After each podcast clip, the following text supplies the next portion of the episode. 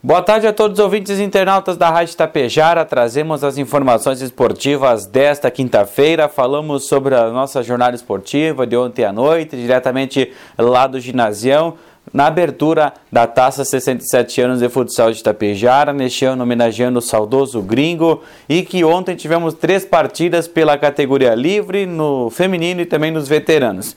Pela livre, o atual campeão, a Barbearia Mustache, News Old Boy Supernova, venceu a equipe do Galaxy BJL pelo placar de 2 a 0. Já na categoria feminina, a equipe da APF Agro Lavoura derrotou o Kika Futebol Clube, Lubritap, Nelson Prando, corretor de imóveis, pelo placar de 3 a 1. E na categoria de veteranos, vitória da Sementes B, Oregon, Academia Corpo Sólido por 3 a 2 em cima da APF Agro Lavoura. Sem dúvida, um campeonato que vai ter um alto índice técnico independente da categoria Vão ser grandes jogos lá no ginásio, sempre a partir das 19h30. Então, um campeonato que se estende a metade do mês de agosto até todo o mês de setembro e, consequentemente, na final, já lá programada em meados de outubro.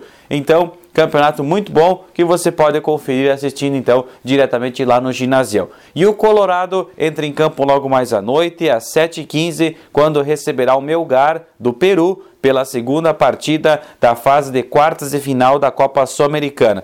O Internacional empatou em primeiro jogo em 0 a 0 lá no Peru, com um a menos, é claro, e agora tem totais condições de chegar agora no estádio Beira-Rio e vencer a equipe peruana e avançar para as semifinais da competição e quem sabe logo mais ali na frente sonhar com o título da Sul-Americana que seria o seu bicampeonato.